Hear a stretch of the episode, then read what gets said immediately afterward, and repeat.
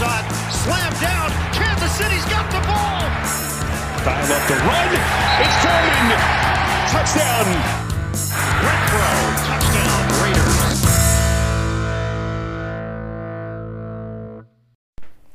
Bienvenidos a esta edición de Piloto Fútbol, episodio número 169 de su podcast favorito con sentido de confianza en todo lo relacionado al fútbol americano. Es jueves, jueves 10 de marzo del, del 2022. Yo soy Jorge Torres y ya, ya comenzamos, venga.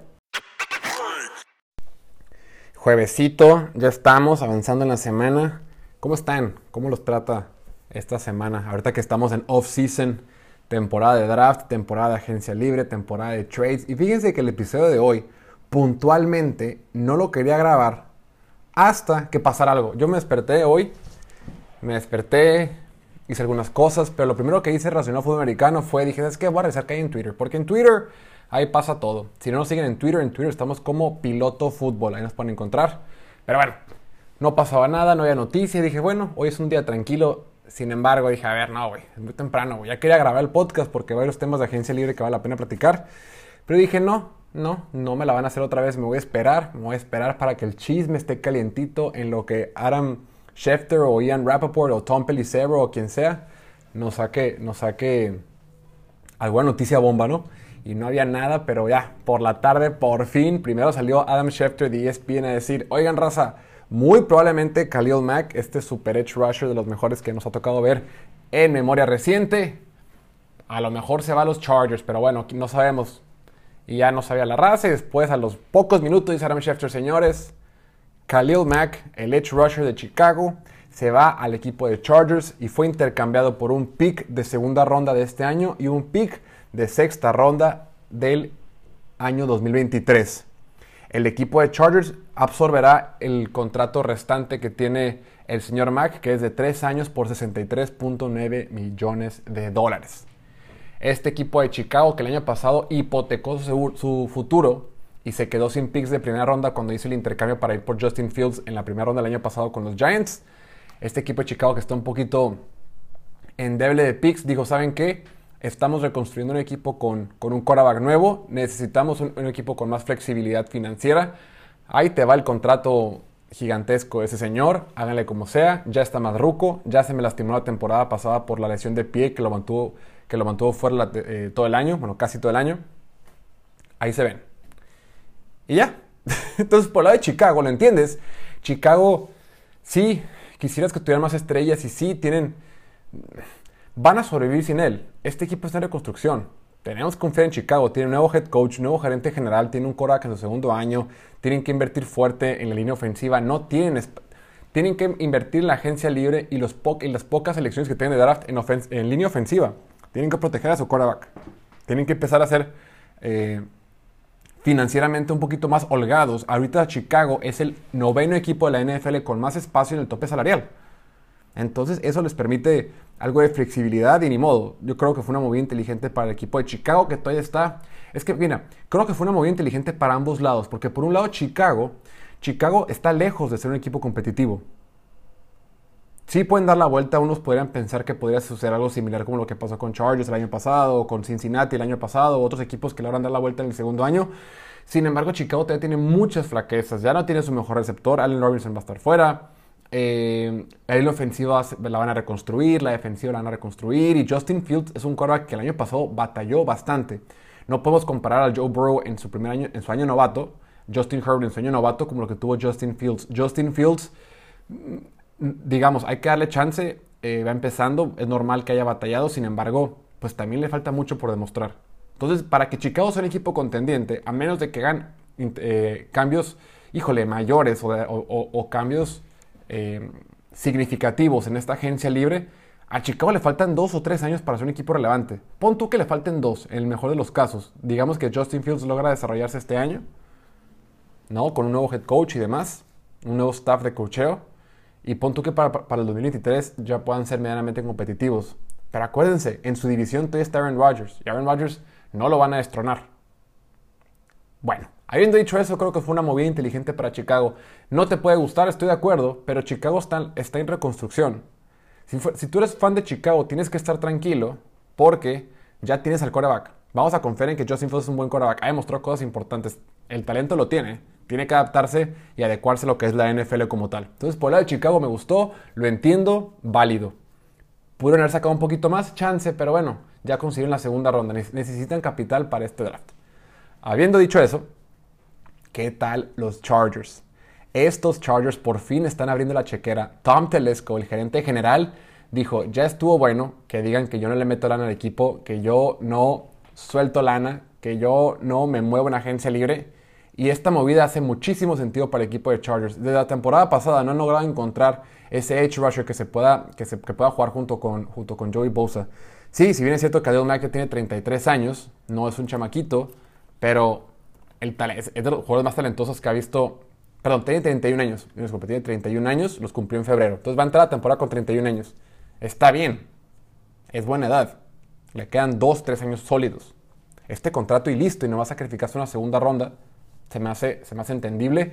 Y aparte Chargers ya entró en un, punto que ya va a empezar a competir por ganar. Ya, ya, no está en reconstrucción, ya no está viendo futuro, ya no está viendo a largo plazo. No, no, no. Ya tienen el equipo. Ya tiene al quarterback que tiene un brazo privilegiado y es de los mejores de la NFL, top 3, top 5, lo que quieras. Ahí está. Ya tienes uno, a uno de los quarterbacks. Justo en la columna de hoy que subimos para pilotofutbol.com, hablábamos de Russell Wilson, ¿no? que es uno de los de, y pongo entre comillas, los quarterbacks. Esos corebacks son 7 u 8 en la NFL. Y mientras tengas uno de, esos, uno de esos, tu equipo está listo para competir. Si no tienes uno de esos, ni te molestes en soñar, ni te molestes en pensar que vas a llegar lejos.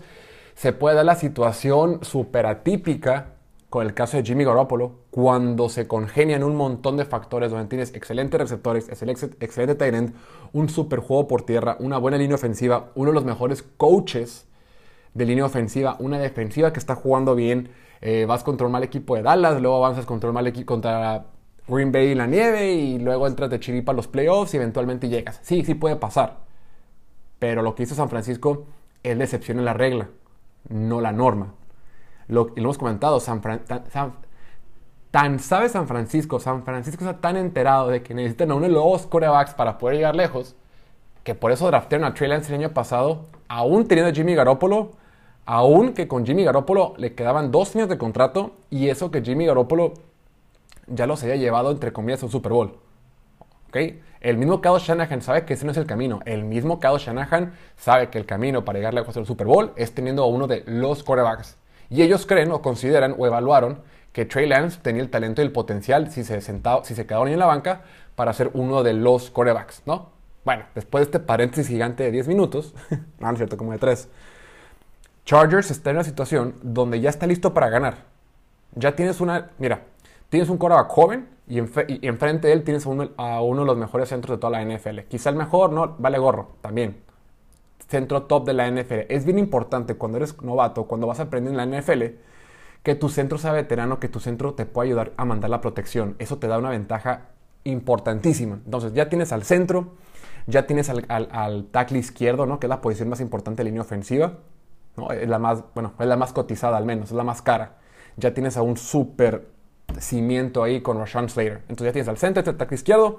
Ahorita en la agencia libre que tienes tanta lana, te falta nada más eh, conseguir un tackle derecho, chance por ahí un guard en agencia libre o en el draft. Y estás listo porque el corredor ya lo tienes, porque los receptores ya los tienes. Ya firmaste Mike Williams, ¿Ok? Entonces en la ofensiva ya estás listo, te estás armando poco a poco para, para poder competir contra los Búfalos, contra los Kansas City, contra los Cincinnati, contra los Baltimore, ¿no? Entonces Chargers está en una situación, sí, el año pasado se quedaron, fuera de los playoffs por cuestiones circunstanciales y porque no tenían defensiva y porque no, podían taclear a nadie. Pero bueno, ya la ofensiva la van a empezar a, pulir, van a empezar a apretar algunas tuercas y van a estar listos. Ahora falta la defensiva. ¿Y qué le falta a esta bendita defensiva? Ya tienes estrellas. Recordemos que en la, en es más importante en la NFL moderna tener una buena ofensiva que una buena defensiva. ¿Ok? Habiendo dicho eso, ¿qué le falta a la defensiva de Chargers? Le falta línea defensiva, ¿no? y más les vale que en el draft seleccionen un par o en agencia libre. Chargers es el quinto equipo de la NFL con más espacio en el tope salarial. Pueden abrir su chequera. Y ya, mínimo ya cubrieron la parte de tener el edge rusher que se va a complementar con Joey Bosa. Sí, Khalil Mack no está en su prime. Khalil Mack ya tiene 31 años, sí está en la parte final de su carrera, pero el talento lo tiene y esto ya mejor. Si hay 64 edge rushers titulares, ¿no? Porque hay uno de cada lado por, por 32, digo, 2 por 32. Si hay 64 de esos, Khalil Mack está en los primeros 32. Entonces, de entrada tienes a dos edge rushers número uno con tu equipo. Entonces ya, ya puedes meter presión. ¿Qué le falta a este equipo de Chargers? Otro linebacker, más bien uno, dos linebackers, línea defensiva y quizá otro corner por ahí. Pero tienen capital de draft, tienen mucho dinero para gastar en la agencia libre y este equipo de Chargers lo va a hacer bastante bien. Entonces, me gusta lo que hizo Chargers. Entiendo perfectamente por Chicago, ni modo. Chicago está en una situación distinta y es correcto que lo hayan hecho. Y por otro lado también, Chargers hace mucho sentido que tomaron una decisión y cuidado con ese Charger que estoy muy seguro que no es el último movimiento que van a hacer en agencia libre, que aguas, Tom Telesco ya está hasta el gorro de que no pasan en los playoffs, de que constantemente se queden como el llamerito. Entonces, aguas, se vienen más movimientos para Chargers en lo que sigue. Y bueno, en otros temas, fíjense que he estado reflexionando el tema de Ay, Indianapolis, Indianapolis, Indianapolis. Ya lo platicamos ayer, si no has tenido chance de revisar el episodio 168, ahí hablamos un poquito más a detalle de, de Indianapolis y de, y de Washington, pero el día de hoy quiero hablar puntualmente de Indianapolis. Creo que la movida de Indianapolis fue la correcta. Fue la correcta tomando en cuenta que ya habían cometido el error. O sea, el error de Indianapolis no fue ahorita, no fue ahorita en marzo del 2022. El error se cometió el año pasado. Sin embargo, no puedes cambiar el pasado. ¿Y qué hizo Jim Mersey, el, dueño, y Frank Reich y Chris Ballard, el coach y el gerente general? Dijeron, ¿saben qué raza? Aquí ya la cagamos con Carson Wentz. Sí nos equivocamos y Frank Reich, Frank Reich, el head coach, que fue quien abogó por traérselo, fue el primero que dijo, ¿sabes qué? Perdónenme, yo me equivoqué, yo impulsé para que ese tipo se viniera para acá, nos equivocamos, me equivoqué, a lo que sigue. partiendo de que ya se habían equivocado, la decisión de Indianapolis de deshacerse de Carson Wentz, de deshacerse, de deshacerse de su contrato completo y aún así sacar dos terceras rondas, creo que es... Y, bueno, y, también mejoraron porque también intercambiaron, intercambiaron segundas rondas y ahí también avanzaron un poquito. Entonces, la verdad es que poder sacar tres primeras rondas avanzar a la segunda ronda y, lo que lograron sacar por Carson Wentz y además de quitarse de su megacontrato, fue una excelente decisión de parte de, de Indianapolis. Excelente. Claro, si tú dices, oye, cambiaron dos terceras rondas por una primera ronda el año pasado, si lo comparas de esa forma un año contra otro año, pues claro que sí la cagaron. Pero si ya estando ahorita, el pasado no lo puedes cambiar, ya ni modo, te equivocaste. Pero partiendo de que el error ya se cometió, creo que la decisión fue la correcta. Fue lo correcto para Indianapolis. Y dicen los chismes que el precio subió, que estaba negociando algo así como una segunda y una cuarta ronda, o no, creo que una cuarta y una sexta ronda. Estaban como que el precio más barato, pero en lo que se anunció el intercambio de Russell Wilson, el precio por Carson Wentz subió. ¿Puedes creer? O sea, Washington estaba desesperadísimo y hasta me da cosita. Pobre Washington, güey, porque la neta pues qué, güey, o sea, ya tienes a Carson Wentz, te quedas sin picks, te atoras financieramente y tienes a Carson Wentz que, repito, como lo decíamos ayer, yo tengo mis dudas que Carson Wentz sea claramente mejor que Taylor Henneke. Es más, en las métricas de las que son de eficiencia, Carson Wentz en, tuvo en su ofensiva fue la ofensiva número 20 con Carson Wentz como el que el año pasado. Taylor Henneke número 22. O sea, Subiste el 22 al 20 y pagaste veintitantos millones de dólares, de dólares y te deshiciste de dos, dos selecciones de tercera ronda. Bueno, ni modo, Washington, yo creo que. pues sí, sí, las, yo creo que pues no, no. Yo creo que sirvió de poco. Pero bueno, Washington de un lado, hablando puntualmente de Indianapolis. Bien, buena decisión, fue lo correcto, pero bueno, lo que te debes de preguntar es, ¿y ahora? ¿Y ahora qué hacemos? Perfecto, nos decimos de Carson Wentz, yeah. ¿Y ahora, güey? ¿Qué vas a hacer? No tienes selección de primera ronda este año. No hay Korax en la agencia libre, libre. Ya nada más queda Jimmy Garoppolo, Mariota, Chubisky. ¿Y? ¿Y qué haces con eso, güey? ¿Eso con qué se come? Cam Newton, neta te vas a ir por ellos. Puedes firmar a quien tú quieras de ellos les pagas 10, 15, 20, 8 millones, págale lo que quieras, o no les pagues, que, te que, lleguen gratis contigo. Y luego, güey, ¿dónde te deja, güey? O sea, otra vez Indianapolis, por cuarto año consecutivo, tienen un buen roster, una buena defensiva, un buen coach, un buen gerente general, pero no tienen quarterback y no tienen opciones de quarterback. Ni siquiera hay quarterbacks en el draft. Ni siquiera hay quarterbacks en agencia libre. Y es más, si te traes a Jimmy Garoppolo, ¿qué, güey? ¿A dónde vas a llegar? No se llega a ningún lado. ¿Dónde te deja? Y repito, sí, perfecto. Ahorita Indianapolis es el equipo que más espacio tiene el tope salarial. Ahorita Indianapolis tiene disponible 71 millones de dólares. Es el equipo que más tiene. El segundo que más tiene es Miami con 51. O sea, Indianapolis es número uno y por mucho. Tiene mucho espacio. O sea, tiene mucha lana, pero ¿qué haces con ella, güey? Nadie va a soltar su coreback. Ya no hay corebacks. Ya no hay corebacks. Perfecto. Podemos aplaudir para Miami. Digo, podemos aplaudirle a Indianapolis. Hicieron lo correcto al soltar a Carson Wentz. ¿Y ahora?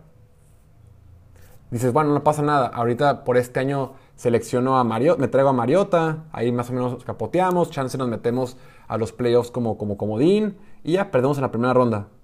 Y el próximo año va a seleccionar el número veintitantos. veintitantos. Y si seleccionas en el draft el número veintitantos, no vas a poder ir por coreback. Y nada más van a haber dos o tres a lo mucho. Y si no vas por uno de ellos, pues ahora qué vas a hacer, güey. Ahora, y si sí vas por uno de ellos, pues es un proceso largo. O sea, no es como que vas a meter un novato y va a ser, oye, ni Trevor Lawrence es una estrella en su primer año. O sea, Indianapolis no tiene coreback, se quedó, es el juego de las sillas. Es el juego de las sillas, se acabó la música y no hay sillas disponibles. Y está parado Indianapolis con sus churritos. sí, lo que hace Indianapolis está complicado. La verdad es que es una situación que ellos solitos se metieron, sí, se equivocaron y sí hicieron lo correcto al soltar, repito, al soltar a, a Carson Wentz, pero ¿y ahora? Yo creo, y lo platicaba un poquito ayer, yo creo que ahorita la situación que más les conviene, la neta, si no vas a ir por ningún coreback este año porque no tienes selección de primera ronda, no vas tampoco vas a intercambiar picks futuros para, o este año no vas a agarrar un coreback de los buenos, no, no te va a tocar ni Kenny Pickett, ni Malik Willis, ni, ni Matt Corral. Y aunque los tuvieras, pues te sirve poco. Yo la neta, la neta, la neta, si fuera Indianapolis, yo le marcaría ahí a la gente que está en el norte, a los que están en Wisconsin, en Green Bay, y les diría, oigan, ¿qué onda? De a cómo, de a cómo por Jordan Love. Pues si ya me voy a arriesgar, si ya voy a echarme un volado, si ya voy a ver qué pasa, pues que sea con un coreback que mínimo, mínimo sí parece ser un poquito más prometedor que los morrillos que vienen llegando. Y que mínimo ya tiene algo de experiencia y que mínimo ha estado con Aaron Rodgers que repito, no sé si Aaron Rodgers, más bien, se sabe que Aaron Rodgers no lo puso bajo su ala, ni mucho menos, estoy de acuerdo, pero bueno, algo le aprendió. Mínimo, mínimo tenía los audífonos puestos en el partido y sabía qué jugadas se mandaban. Algo aprendió, güey. Y bueno, a ver qué termina sucediendo con los Indianapolis Colts. Listo, esto va a ser todo por hoy y ya saben, aquí hay un anuncio. El próximo, el próximo, no, el jueves 28 de abril es el draft de la NFL y vamos a tener la cobertura aquí en Piloto Fútbol. Van a poder seguirla en vivo a través de Facebook, Twitch y YouTube en todos los canales de Piloto Fútbol. Ya lo saben, la neta, la vamos a pasar muy bien. Le estamos echando muchas ganas para que quede muy fregón. Y ya lo saben, jueves 28 de abril a través de Piloto Fútbol, a eso a las 7 de la tarde, hora del centro de México. Cuídense mucho, no olviden seguirnos en Instagram, Twitter, TikTok, YouTube, Facebook y nada, nos vemos el día de mañana. Chau, chau.